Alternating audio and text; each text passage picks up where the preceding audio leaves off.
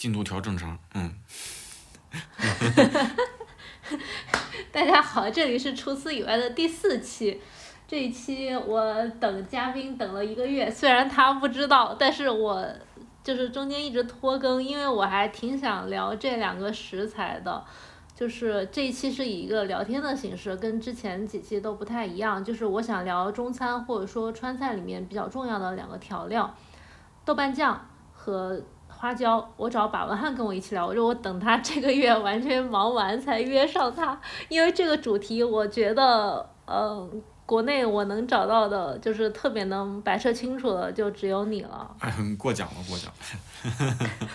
我这个我还不知道，你确实等这么长时间，但是最近确实是有点忙。嗯，因为我其实这几年我陆陆续续的在跟赵师傅学川菜嘛。嗯。就我我回想一下，挺神奇的，因为我自己是湖南人，嗯，郫县豆瓣跟花椒这两个调料是我小时候根本就不会接触的，甚至可以说第一印象不是特别好，因为从小的饮食习惯跟可能第一次接触到的这个调料的品质等等都有关系。比如说，我可能我第一次买郫县豆瓣的时候，我是嗯大学毕业刚刚自己独立生活，我想炒一个回锅肉。然后我就在超市随便买了一袋儿，就觉得好奇怪啊！这个 又咸又好多渣，是就是到底是我不会用，还是这个菜完全不合口味？因为就是我不太会做川菜的时候，我肯定是在外面吃过这种菜的嘛，但是自己一上手就觉得完全垮掉。后来。再过了几年之后，我慢慢写菜谱，我就觉得可能很多人也有这样的心理过程，就是对于比较陌生的调料，他不是没法接受，但是他是无法判断跟不知道怎么样去入手，不知道怎么样去使用。因为除此以外，本身这个播客想录的时候，就是想解决一些大家关于食材和烹饪的一些非常基础的问题，所以我我就觉得这个拎出来说就。觉得还挺好的，所以今天就想特别问问你关于这两个调料你的一些心得跟见解。嗯，好，我我有什么我都告诉你，那个，嗯，你放心，我知道的我我都会告诉你。哎，那那那你说，因为我其实这一期的标题我就已经想好了，叫寻找川菜之魂。你觉得如果我把川菜之魂定位在，嗯，郫县豆瓣跟花椒这两个调料，这样准确吗？嗯，川菜之魂就是说起来都说是郫县豆瓣，嗯，我也仔细想过这个川菜之魂这个事儿。你如果说从调料里面去说的话，那个你你觉得它是是吗？我觉得可能是汤吧。嗯，我觉得汤，因为它是各个菜系都有。嗯。但是呃，郫县豆瓣跟花椒它是。对于川菜来讲，它会更凸显它的特点，是它跟其他菜系的一个区分。就是汤，它我认为它是整个中餐的一个比较灵魂的一个基础。嗯，对，就是那个如果要说它那个特点非常突出的话，这个郫县豆瓣确实是少不了。川菜之魂，如果说从调料里面来讲的话，也是川菜里当之无愧的吧。再加上花椒，那这两个基本上就定局了，就。他们因为呃，其实我当时想的时候，我还想到另外一个，嗯，川菜里面非常日常使用的就是泡椒嘛，泡二荆条那些东西。但是因为泡椒、泡泡酸菜、泡青菜之类的泡菜，它在云贵川跟湘西等等很多地区都有，所以我就还是觉得说郫县豆瓣酱跟呃花椒还是更加。有特色一点的，所以我就想先把这两个给大家讲清楚。比如说郫县豆瓣酱，因为我知道其他的一些地区，呃，类似山东啊，或者是我忘记是江浙，甚至是湖南，我也见过有豆瓣酱这一类的东西。嗯，就是郫县豆瓣酱，它特别的地方在哪里呢？呃，山东的豆瓣酱，就是我自己了解的，好像是那种纯豆、纯豆子做的酱。好像它好像不用辣椒，嗯嗯嗯，郫县豆瓣酱它最特点的地方，其实就是在那个辣椒和这个蚕豆之间的这个怎么说呢？它们长期的这个融合呀，融合性，对对对，就是这两个味道给它彻底融在一块儿了。就是好的郫县豆瓣的话，嗯，那种特殊的风味儿，你也说不上它是胡豆还是辣椒形成的，它就是，嗯，郫县豆瓣主要就是三个原料，三个原材料，嗯，一个是嗯辣椒，一个是胡豆瓣，也就是蚕豆，还有一个嗯就是盐，就是基本上就是除了这三个最主要的东西之外，其他就是什么也没有了。嗯它的风味儿的形成就是长期的这个翻晒露啊、酿制的过程形成的。我自己所了解的就是这种酱园里做的这些酱，它主要都是一个那个长期发酵呃产生的这种东西。我甚我甚至知道的一些那个郫县豆瓣的酱园，他们自己也会做其他的酱，比如说面酱、纯豆酱，他们他们也会顺着做。我以前还想过，是不是他们在制作郫县豆瓣儿的时候，就是需要这些，比如说纯黄豆酱或者其他的什么东西，嗯、作为一点加入。后来就是跟他们酱园的这些人都比较熟悉了，就是说没有关系，这就只是我们是顺道做，就是形成一个酱园的传统。以前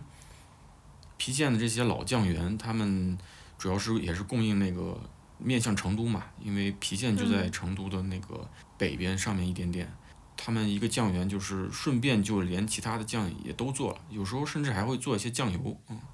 丰富 SKU。对对对对对，嗯，就是你刚刚说郫县，它是在成都的附近，就是这就是郫县豆瓣它的是发源地还是它最有名的地方？是发源地。嗯，有之前有一些老的那个酱园师傅们说，就是说，除了离了郫县之后，那个豆瓣出不了那个味儿，就是他们试过好几次，可能就是那个地方才会，就是可能是因为呃因为是菌群的关系吧。嗯，菌群跟水土那些。对，那它用的就是你刚刚说它使用的原料，比如说胡豆，也就是蚕豆瓣儿，嗯还有盐和辣椒这几个有就是特别细致的讲究吗？嗯、有，就是我之前请教过嗯酱园的一些老师傅，还有那个呃一些老酱厂的那个传承人也好，也是老板也好，我跟他们都聊过这个问题。就是对外都是说必须要用那个双流木马山的二荆条，嗯、是最好的。又就是什么郫县二流版的蚕豆瓣，嗯，又必须要用嗯那个井自贡的井盐。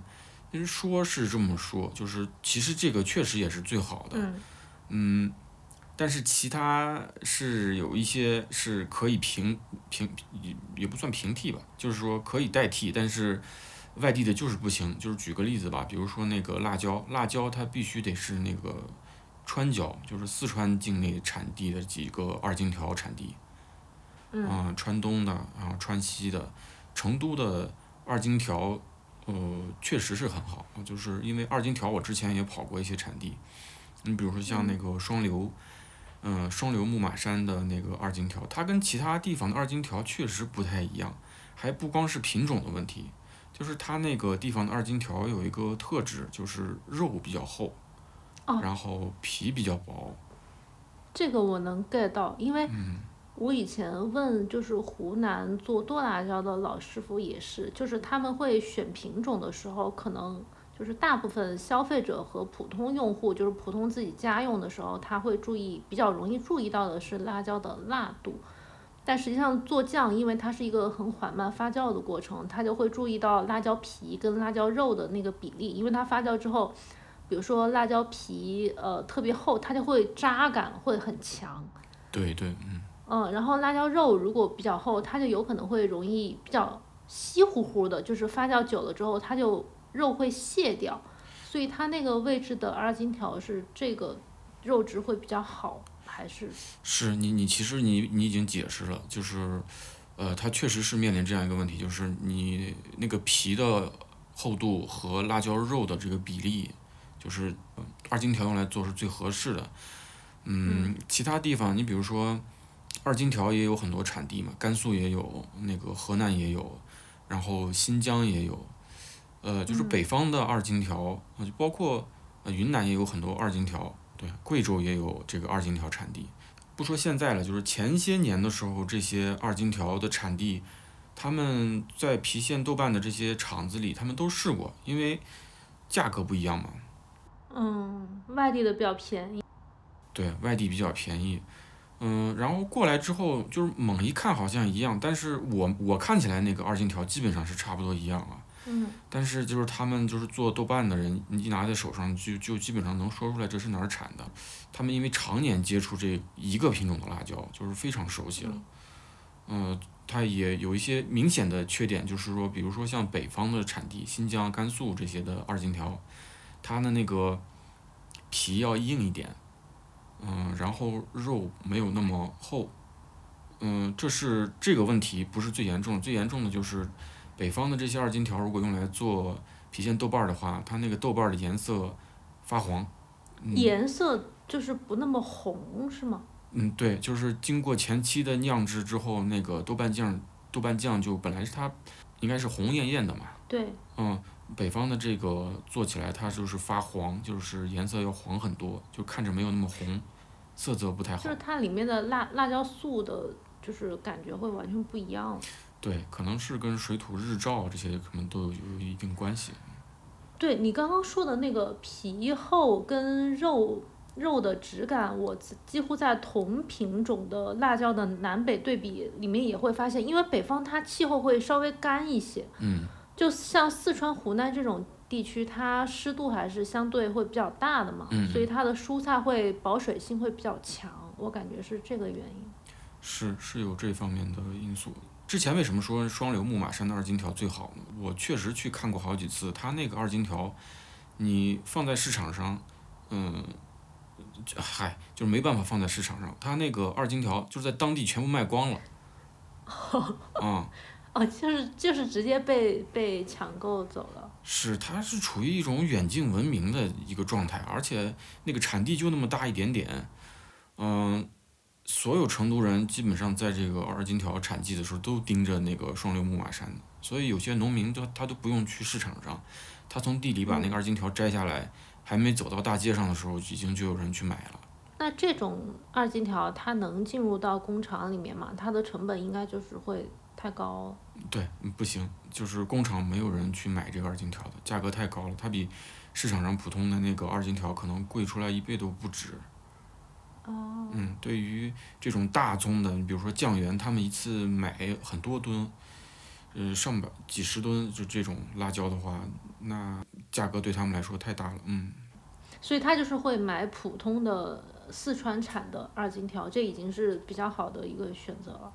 对，能买川椒的其实已经是有良心的，就是注重品质的，算是豆瓣儿豆瓣酱。嗯，我能通过郫县豆瓣最后的口感分辨出来它是哪儿的辣椒吗？比如说它的皮渣渣特别多。嗯，这个分辨不出来，因为那个你渣比较多，它可能有好几个因素形成的，就是后期的酿制，还有那个翻晒环节，都可能会造成它那个皮比较硬啊，或者说。呃，而且这个辣椒它一年跟一年也有点区别，就是气候会造成它那个皮有些薄，有些厚。那我们就先把其他两个原料说完，就是它的那个胡豆瓣儿跟盐大概会是用什么样的呢？胡豆瓣还是用四川的比较多，嗯，也会用那个云南这边产的，就是再往北的基本上不用。嗯，盐是这样的，盐，我听老师傅们说，就是呃，以前用的都是井盐。嗯嗯，后来有一阵子不是井盐市场上就不怎么让用，必须要用那种加碘盐嘛。嗯，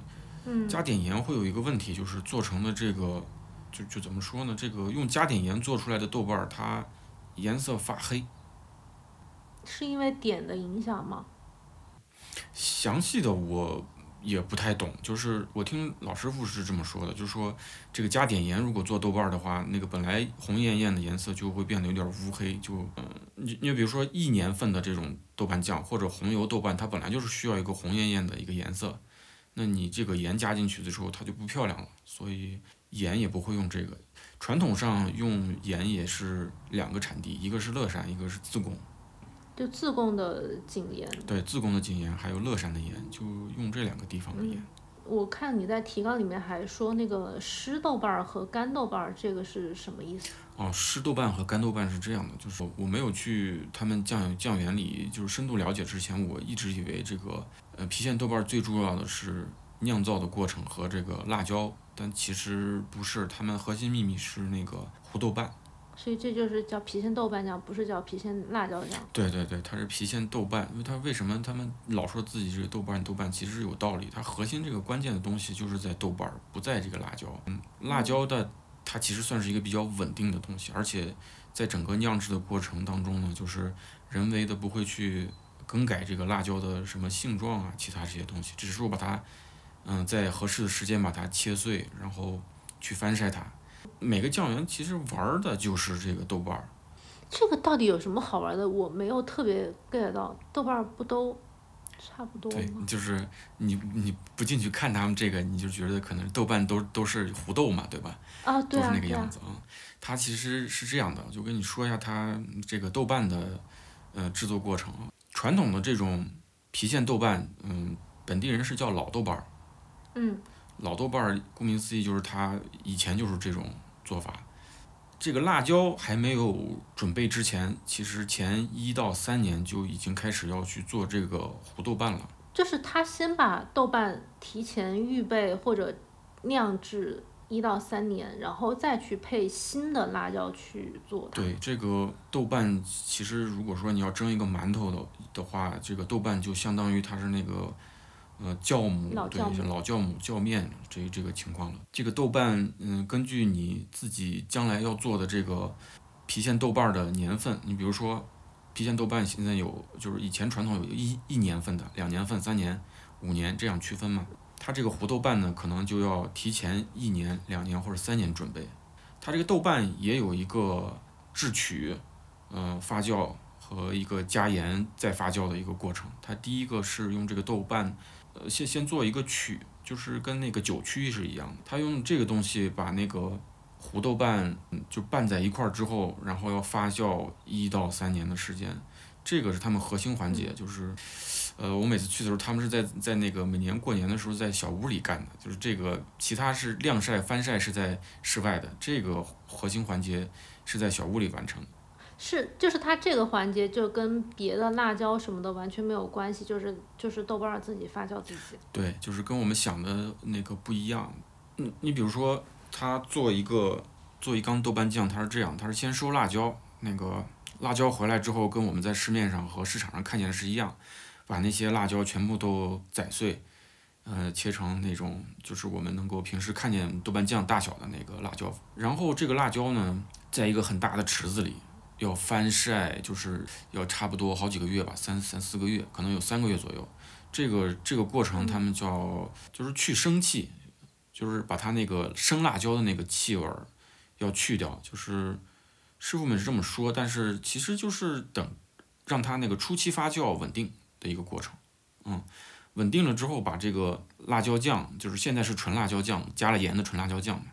然后放进大缸里，嗯，前期里面是纯辣椒酱的，这个豆瓣。就是之前我们刚才说了，它那个酿造了呃一到三年的这个豆瓣，纯豆瓣它是分三次加到这个辣椒酱里面。怎么分三次？你比如说两年的豆瓣酱，它可能在几个月的时候加一部分豆瓣进去，然后在中间一年之后又加一部分豆瓣进去，到第三年快要做成的前几个月可能又加一部分豆瓣进去。它这个豆瓣也是调配的。哦，所以就是它这样会豆瓣不是那种很死板的一个层次的发酵程度，而是就是老中青三代都会有那种感对。，而且它这个加进去的可能会有一些活性一类的这些东西，就是感觉好像是为它注入活力，让它重新那个风味提起来，或者就是它可能之前的菌群已经工作到比较饱和的程度，对对对然后此时它加新的，是是是，然后这个加的话，它是按照它第一次加的那个时间来计算，它叫几年陈豆瓣。好像也不是这么，不是这个算法，它它是这样，就比如说我们现在说一缸两年份的郫县豆瓣，两年份的郫县豆瓣，它要加那种嗯，就是棕红色的豆瓣，呃就是，哎呀，这个老说豆瓣和豆瓣酱，你就分不清楚了。我们现在把这个豆瓣说成胡豆啊，胡豆儿，你就叫胡豆儿，嗯嗯，胡豆儿它准备了一种，一般来说，他们这个老酱厂会有三个不同品种，三到四个不同品种的胡豆。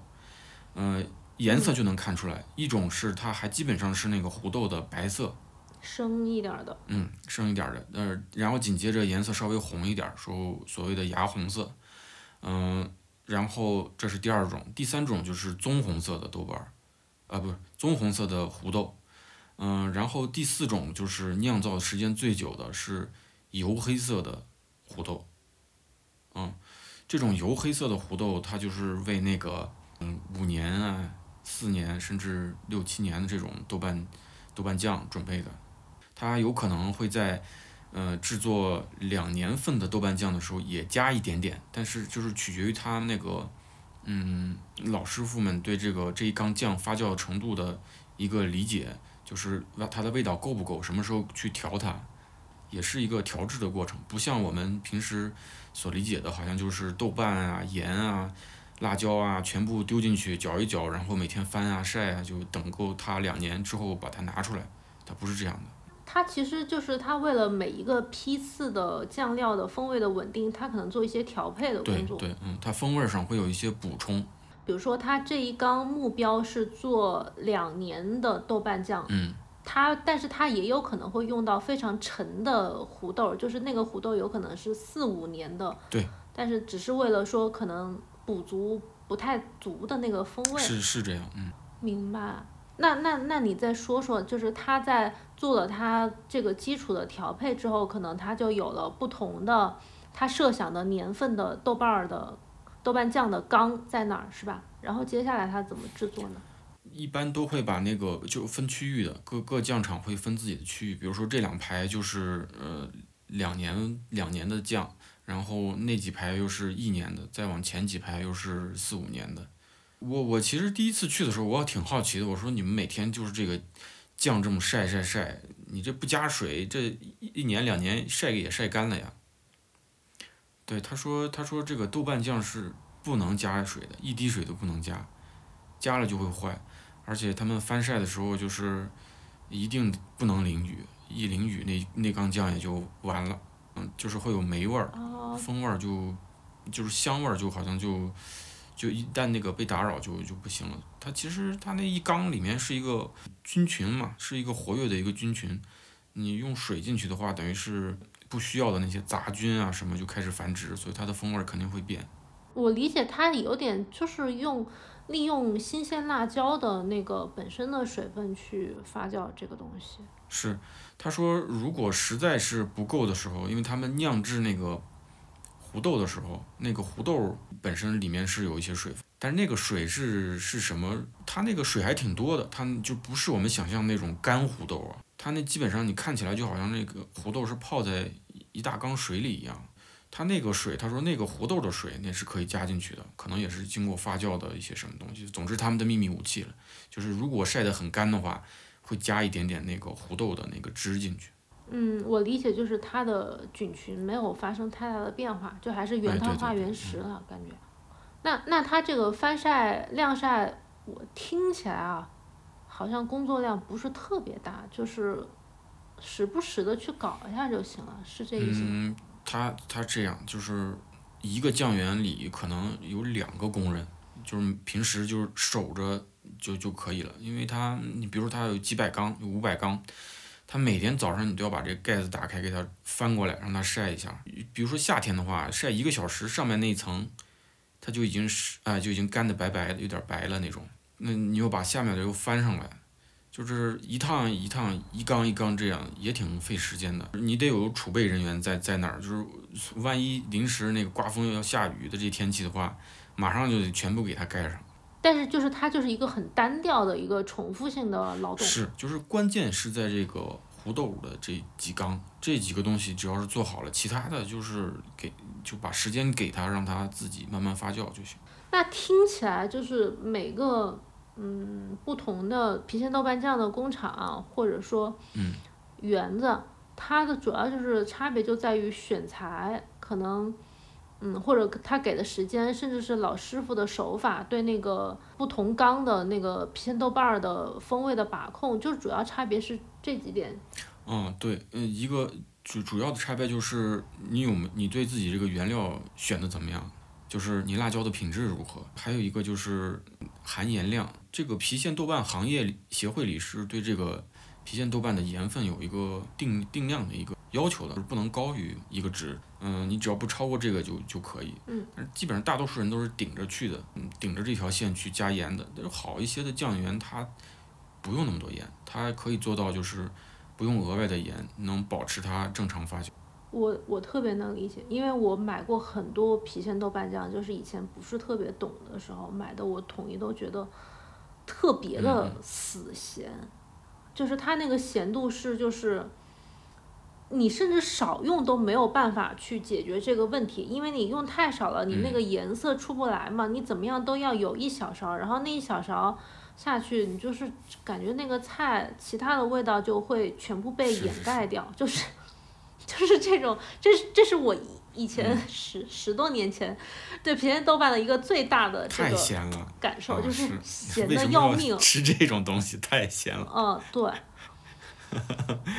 除了你刚刚说的，因为大家的工艺不一样，嗯，比如说他对这个含盐量的把控，可能有些比较好的酱园，他会愿意用时间或者用其他的原料。或者用这个它的工艺去换取这个含含盐量的这个差异，还有什么区别是就是在选择豆瓣酱上可能会有的这种问题吗？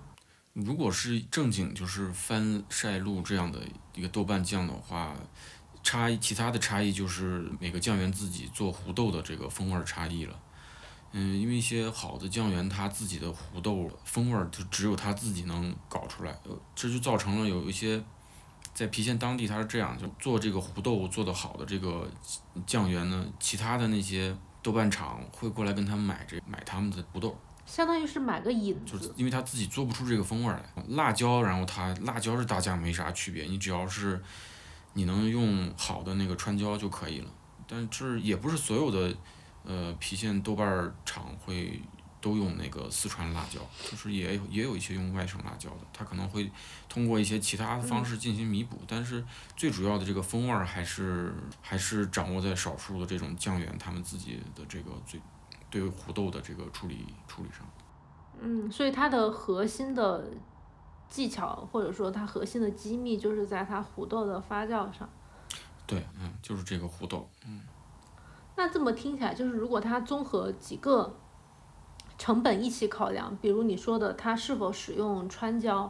或者它是否用比较好的胡豆，这个它的成本其实如果比较好的郫县豆瓣酱，它成本不会特别的低。嗯，是好的辣椒就挺贵的，而且你想想现在，如果是你你真的是要这样，嗯，一缸一缸去晒的话，对你那一缸放在地上，它就得占一平米的地方吧，你那场地也是要花钱的。而且你这一放就是好几年，它就是各项成本，然后那个工人每天都要去翻这个东西，就它隐形的成本会比较高，而且有一些风险。嗯，万一下雨毁了一缸，那你觉得就是一般多少年份或者说什么品种的豆瓣？哎，我我我们有一趴好像没有讲到，就是现在市面上有一些豆瓣酱，它是写的红油豆瓣。我见到有些人会直接买这种红油豆瓣来做菜，因为他就不用自己费劲的炒出红油，他就可以自己出红油，就是他自己就自带红油。这种他我理解它其实是一个，就是工厂把郫县豆瓣酱进行再加工的一个二次调料。嗯，类似这样的郫县豆瓣的衍生酱料还有什么？郫县豆瓣它其实在那个地理产品，国家地理产品标志。它它这个认定，它其实只有那个传统的老豆瓣、郫县豆瓣是没有红油豆瓣这个东西的。呃，红油豆瓣它的做法，其实它是用还没有完全成熟的那个老豆瓣做的，而且就是老的酱园就是根本瞧不上这个红油豆瓣，他们自己都甚至不愿意做，他觉得这个东西，因为做起来，他们他们传统这些酱园它是不用防腐剂的，它那个东西是可以。一直用的，本来以为，本来这个郫县豆瓣那么多盐，它根本就不会坏嘛。红油豆瓣你必须是要用一些防腐剂一类的，都添就是正常使用量的允许范围内的食品添加剂的，因为它那个辣椒是比较新鲜的，就是没有经过长期发酵，就它还有一些可能是水分或者菌群还不是特别稳定的那个情况。对，但是它提供一种独特的风味儿，就是这个郫县豆瓣儿随着年龄增长，就比如说一年份一直到五年份，它越往后去，它那个酱香味儿就会越浓一点。嗯，但是它辣椒的那个风味儿就会逐渐减淡一点。嗯，你就会觉得它时间越久越越靠向那个胡豆了，就是它的风味儿。你的意思是说，它放的越久，它就越回归蚕豆，就是胡豆瓣儿本身的味道。是年纪越轻，它那个辣椒的风味儿越重，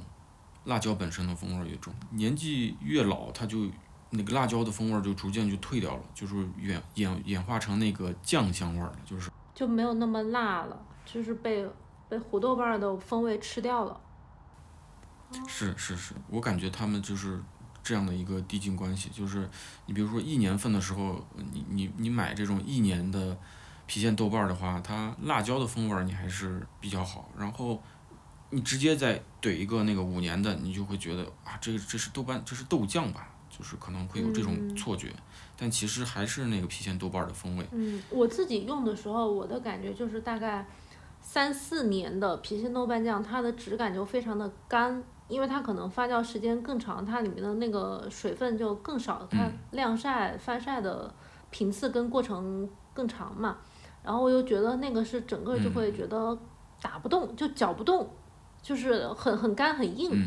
然后呢，我自己平时常用的，可能是两年左右的郫县豆瓣酱会比较多。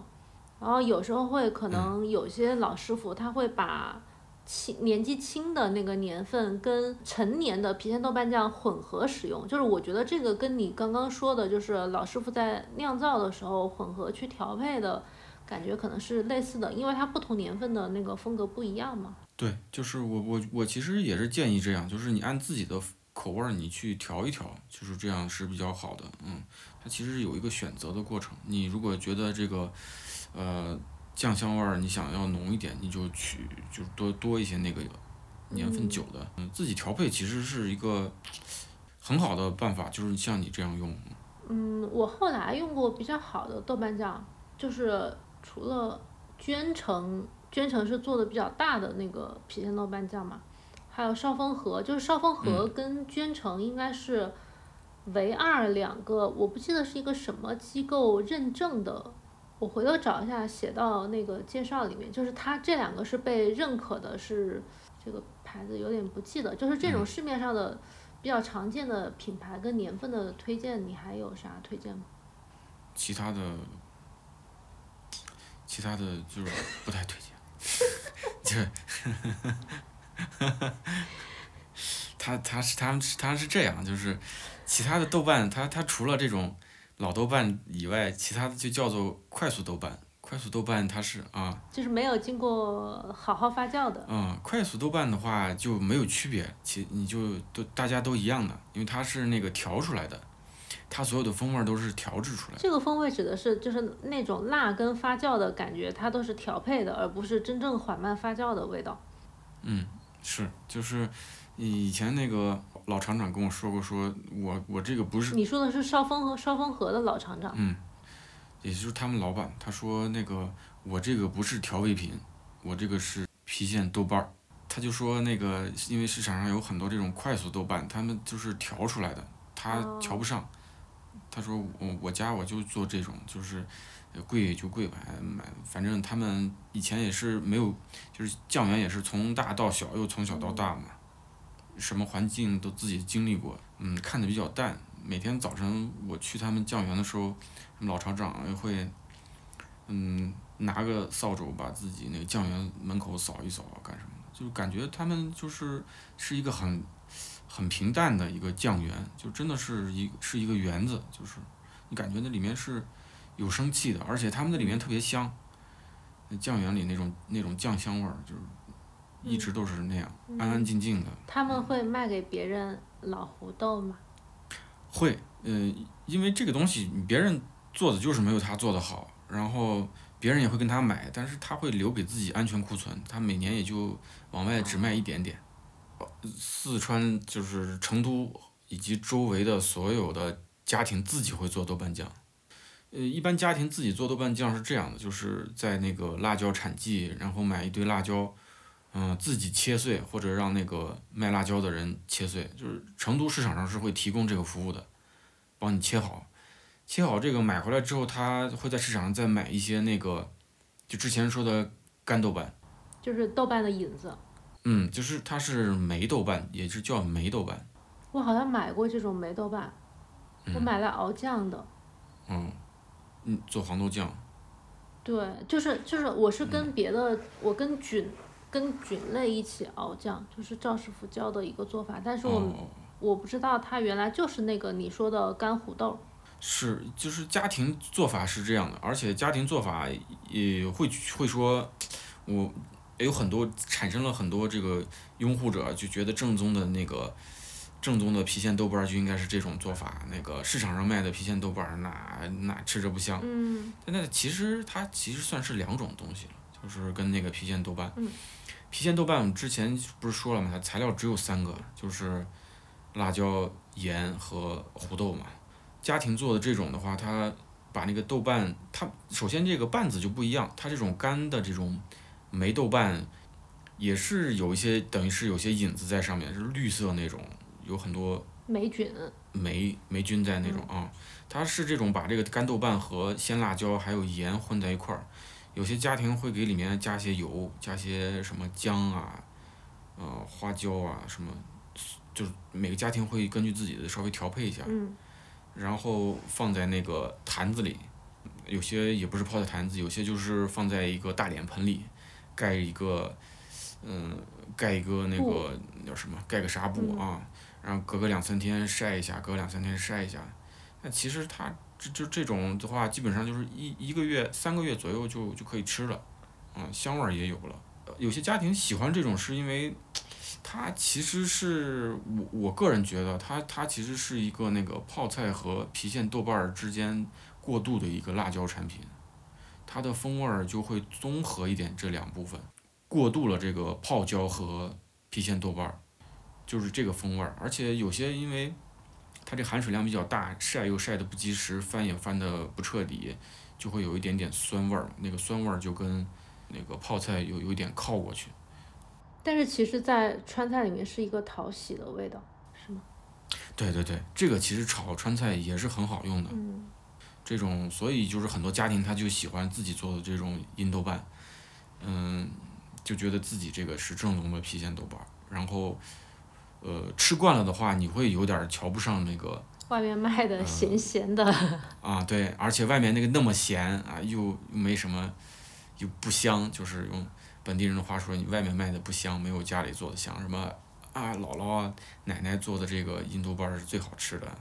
家乡的风味儿啊这些，嗯。对，而且可能他根据他自己口味，他调一下，比如他喜欢姜，他稍微多放一点儿啊，或者他辣椒比例大一点儿啊。对对对，嗯，我觉得这个是，呃，普通四川家庭就是对郫县豆瓣的一个一个改进吧。我觉得这个这个刚开始的时候可能是是为了仿制这个郫县豆瓣去去做这个事情，后来就是家家户户都这么做了。但是挺好的，因为因为本身四川，尤其是成都那边，我感觉大家在家庭是有自制发酵食品的一个习惯的，对，就是有传统。豆瓣嗯豆瓣酱或者泡菜这一类东西，所以他做这个东西就得，我就觉得很自然而然，因为川菜里面的所谓的家常味型，其实就是家里最常见到的那种调味的方式，所以它肯定是根据每家不同的口味会有一点点不大一样的改良。对，就是自己家里制作这个豆瓣酱，其实是就是算是四川人的文化，嗯，就是家庭文化的一一种饮食文化吧，嗯那豆瓣酱是不是差不多了？我们可以，嗯，那豆瓣酱也就这些了。我想想，花椒我其实跟郫县豆瓣酱不太一样的就是，我可能对它的接受程度，自从接受它之后，我就发现它的使用场景会比我想象的要广很多很多，因为它不只是在调味的时候可以用嘛，嗯然后储存，比如储存米，你都可以扔几颗在里面，或者是在做卤水啊，呃，在炖肉的时候啊，都可以扔几颗花椒。但是呢，它又比郫县豆瓣酱能见到的范围要更广。就以前我去嗯乡下玩儿的时候，就可能农民的那个院子里面就会有几棵花椒树，他们就会嗯自己在秋天的时候就会打那个成熟的花椒下来。我就觉得好像它。呃，在四川以外的地区会更常见一些，然后它嗯被用到的也更多一些。呃，潮汕菜啊、粤菜啊，甚至是有些老湘菜啊，还有嗯一些京鲁菜，它都会有一些花椒的那个使用。呃，花椒确实是比郫县豆瓣瓣就是广泛太多了。嗯，好多省都都有这个种花椒、吃花椒的习惯的。就是，那你比如说你在找花椒，以前你给我寄过很多不同产地的那个花椒嘛？嗯，你在找花椒的时候，你就是怎么会去怎么比较它的那个呃不同产地的风味的优劣呢？就从哪几个方面去比呢？就是香气这个概念，它有点太泛了哈，就是嗯怎么去细化它这个比较的东西。呃，花椒是这样，花椒跟其他的食材还不太一样，它不太好嗯形容，就是你一定是得呃，首先你你得不抵触它这个花椒的这个麻，你不抵嗯触它这个麻之后，然后你慢慢吃着吃着就会尝到这个花椒它有一点香味儿的，它其实它这个麻的后面是有一些香气在里头。然后你又继续去吃吃吃，你就会发现不同的花椒有不同的香气。嗯这个香气可以形容，但不太好形容。它就比如说是这样，就是花椒其实这个风味儿和柑橘类的是嗯非常相似的，它们这个风味物质好像就是、都是挥发性油类的这这这种香气。花椒品种就好像是柑橘的品种一样，没有说哪一个花椒的品种是最好的，它们风味儿是不一样的。每一个不同风味儿的花椒都有理都有自己的好花椒，嗯，我觉得没有一个品种的花椒是差的啊，也有，像你刚刚说的这个花椒的风味，每一种是不一样的。这个其实可能对于很多人来讲，它就是一个就会开始有点懵，因为嗯花椒大家会认为它就是麻嗯香，然后可能它香气，我能理解它有些会更上扬一些，有些可能会稍微沉闷一些，嗯啊、有些可能会多带一点那种薄荷的凉感。像你说的那个风味，它如果再细分不同产地或者不同分类的花椒的风味，它还能分成什么样呢？嗯、我就这么说吧，就是你刚才也提到了薄荷，它呃有一些风味儿是向着橙子去的，橙子的那个皮的那个风味儿去的，有一些它的风味儿是向着柠檬那个香气去的，呃，那又有一些它的风味儿它是向着那个柴火，就是那种木质的味道去的。嗯、这个其实如果它放在酒类或者是咖啡，就是饮料类的那个香气的描述，它可能一个是呃果类的香气，嗯，一个是木头类的香气。嗯，它呃其他的一些品种，它会综合这几个味道，在这之间偏上偏下，总之跟那个嗯，就是它特别像那个柑橘类的东西，就是用橙子、柠檬、橘子柚子，啊柚子，对对对柚柚子啊，用这几个嗯来形容它比较贴切。哎，这个香气怎么形容呢？香气香气真的很难描述，就是嗯，各种吃喝的香气都很难描述。它这里面夹杂着一些，就是它这些香气之外，还夹杂着一些那个木味儿，木味儿，就是那个柴柴木的味道，还有一些苦味儿，嗯，还有一些草青草味儿，这些东西组合起来就会形成一个花椒比较丰富的一个味儿，再加上它这个麻，嗯，嗯，那就是它可能会在一个象限里面，可能戳它的位置啊。对对对，我觉得有一些花椒，你比如说像那个西路的呃西路的花椒，就是川西这边的，向着茂县汶川这边的花椒，它这个红花椒的代表是属叫大红袍这个品种。它同样一个品种，但是在汶川和茂县，它在不同的地方风味儿就会有一点点变化，但它整体上来说的话，这个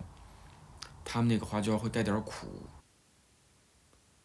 带点苦，然后会有那个柴的味儿，就柴火的那个味儿。这种花椒，炒菜的时候吧，它麻味儿也是够的，香气有一点点，但它最好的作用是除腥，就是它会去除那个腥味儿，就是比如说要做些牛羊肉啊，这什么之类的，就是嗯、呃你用它这个花这个产区的花椒会比其他产区花椒更容易遮盖住这个腥腥味儿。嗯，因为我印象中茂县大红袍好像是最好的花椒产地，数一数二的那种。但是你说它风味带一点点苦味儿，就是我不确定这个苦味儿是不是，嗯，算是一种负面的一个一个元素哈，就是。我理解是完全不要苦味更好，还是说它这个苦味成为它去腥的，呃，一个起作用的一个点啊？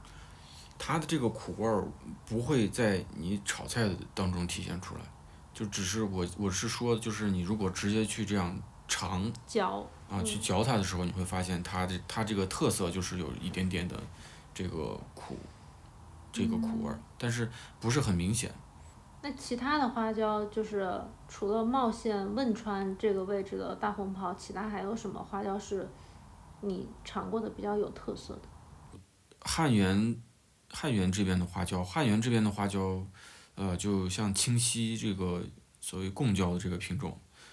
他们这个花椒特别有特色的，就是你只要是吃惯了的话，你一尝就知道是这个南路的这种清溪花椒或者汉源花椒，因为它那个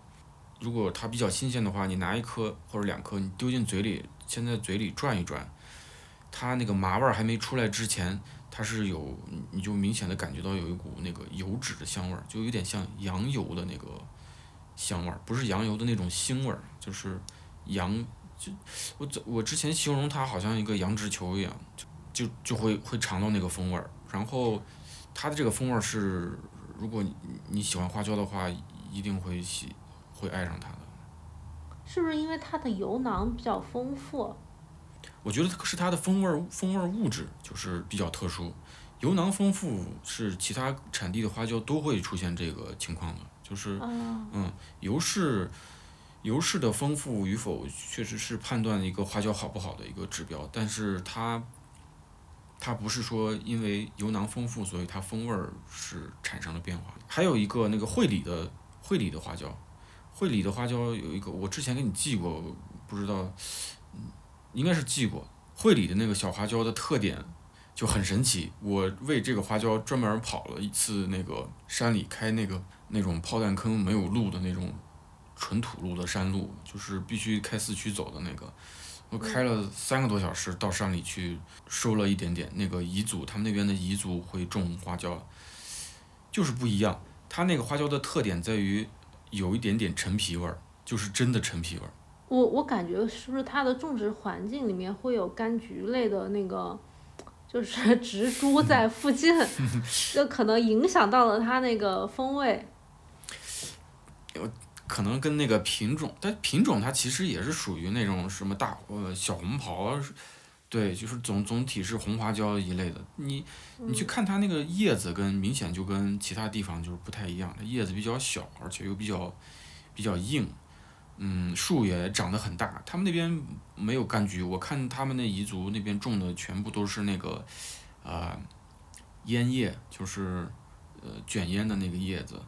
然后还会种一些平时他们自己吃的这个苦荞，然后再就是花椒了，其其他啥也不种，因为那边的彝族菜都基本上不怎么吃，就是吃肉。这几个花椒除了你刚刚说的大红袍，它。去腥的效果会特别好之外，其他的这种风味会对使用上有啥影响吗？嗯，就使用的话，我自己我自己做饭我是这这样的，就比如说，嗯，首先第一个我会选青花椒还是红花椒？我今天想用青花椒还是红？青花椒和红花椒的风味儿，这个大家应该都理解，它它不同的两个风味儿嘛。不不理解，你再讲一下。嗯，青花椒它有一些青草的这种香味儿，嗯。然后红花椒就是大家传统意义上理解的那个那那种味儿了。青花椒它整体上来说，目前就是两个大品种，一个是九叶青，一个是金阳青。嗯。它这种青花椒给人舌舌头上带来的这种感受，它的那个麻度啊，嗯，你要跟那个哪里跟汉源的这种红花椒比较的话，你就感觉如果他们用砂纸来形容的话，青花椒可能就目数低一点，就是比较粗的那种砂纸，然后红花椒就是那种比较细的砂纸。就是红花椒，你大多数会觉得那个麻感就是非常的密集，那个麻就是会对舌头上这样打击一样刺针激啊一样。对，你就感觉那个针又小又细又密。但是如果是青花椒的话，你就会感觉好像可能都会有点疼，就是那个针又粗又大。就是它麻劲儿大一点儿。嗯，它那个麻劲儿会会大一点儿。然后嗯青花椒，大家平时能接触的也就是这两个品种。嗯、其他的还有一个品种就是藤椒，藤椒也是青花椒一种，但是嗯，有人把这个藤椒叫麻椒，反正就是叫的比较混乱，但但其实藤椒是青花椒里面一个独特的品种，它现目前正正经的藤椒就两个品种，一个是峨眉山的一个品种，另外一个是洪雅县的一个品种。这个藤椒它做藤椒油比较多，是因为这个藤椒它嗯没有办法晒干保存，它的风味儿非常容易丧失，所以只有去做油把它存下来。它干了之后，那个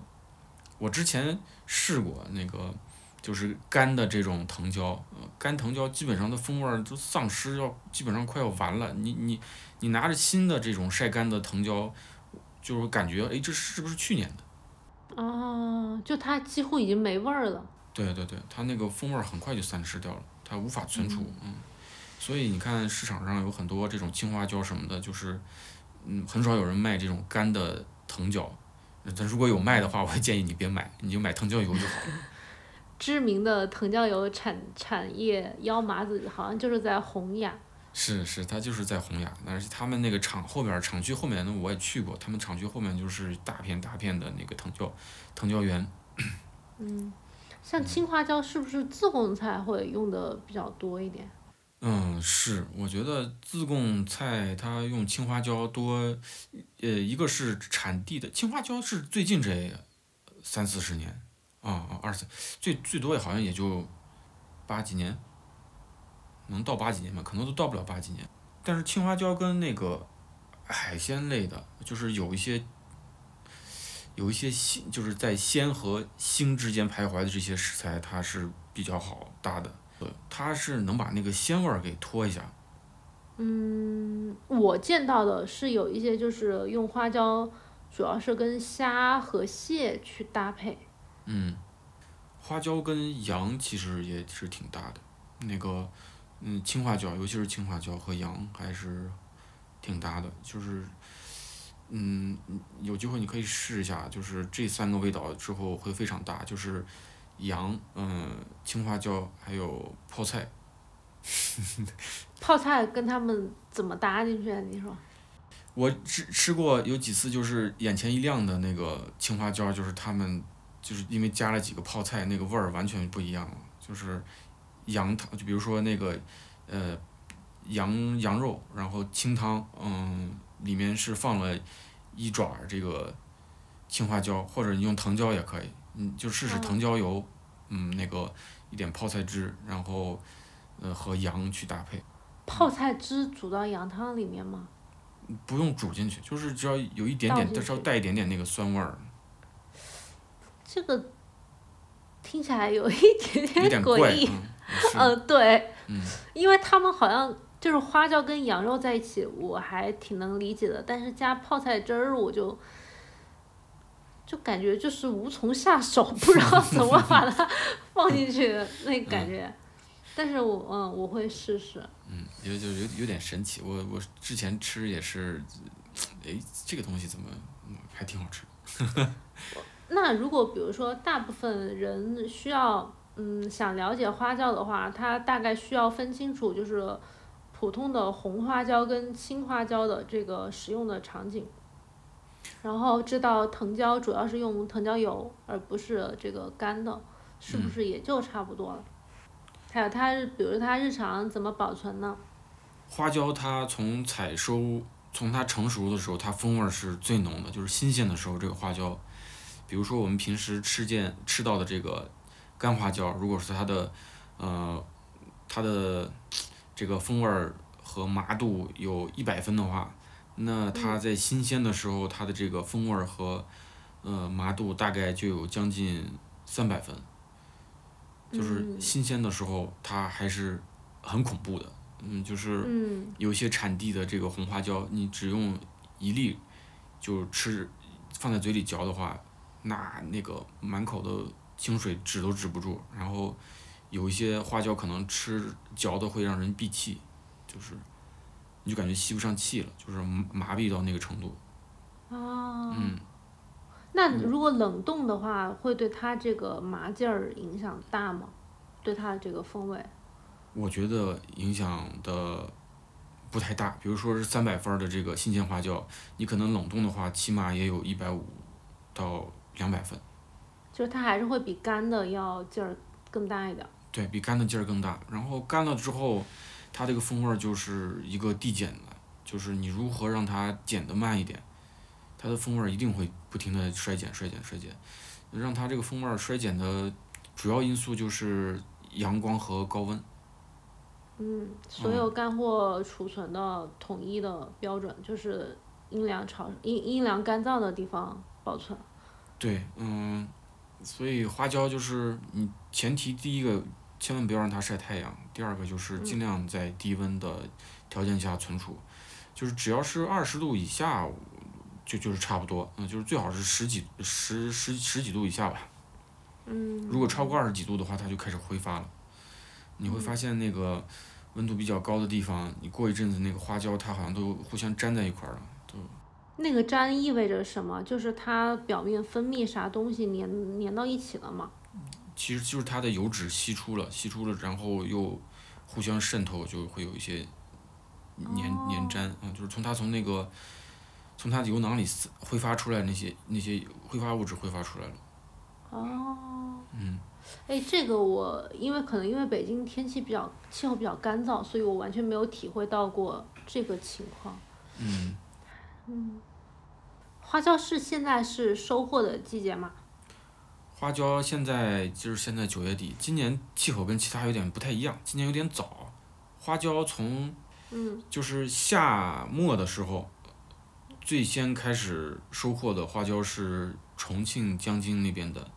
九月青花椒，这个品种就是上市是最早的，每年最早的，先上市就是青青花椒，然后然后接下来就是呃金阳这边的青花椒，每年都是青花椒先上，然后再接下来就是茂县这边的红花椒，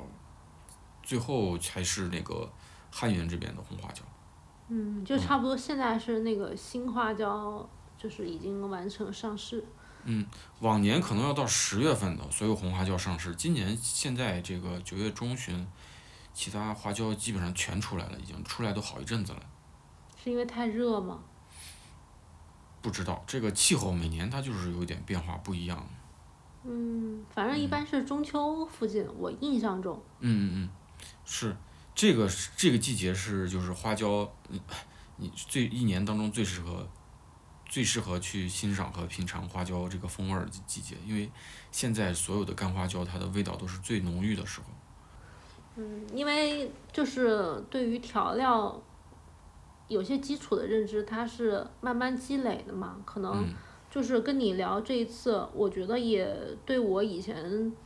对郫县豆瓣，尤其是郫县豆瓣啊，对于郫县豆瓣和花椒的一些印象，也有一些就是颠覆性的东西。但是你说它对于以后的使用或者以后购买有什么特别大的改变，可能不一定会有，只是可能会有一个种子种在这里。就是我知道，比如说有些这个。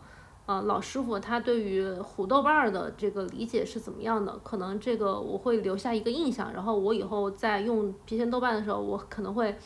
在调配它的时候，我会更有一点点自己的想法。然后花椒，刚刚你说的那一部分，比如说，嗯，可能因为它不同的风味，有可能它会有不同的作用。嗯可能我以前因为你不是给过我很多不同种类的花椒，我大部分时候就我我是我是先用开封了的那个，然后其他的我就抽个真空放在那里，然后一袋用完了我再用另外一袋。但现在我可能考虑说，我同时开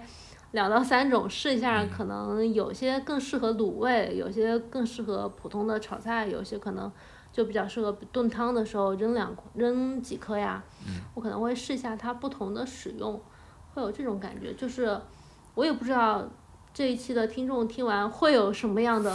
想法，可能会也没啥想法，因为嗯因为我们聊的其实是聊的一个特别具体的一个东西，就是是嗯，但是应该希望以后在他们心里也留一个小小的这个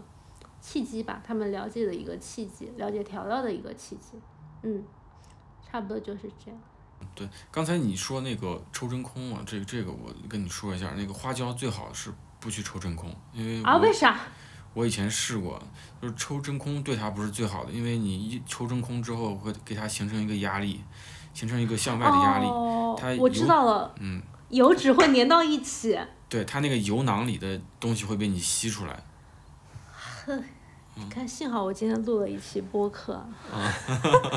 因为因为你刚刚没有说那个嗯就是油囊会粘到一起，我根本没有想到这一层，我待会儿去把它拆掉。对，这这个因为我是有过那个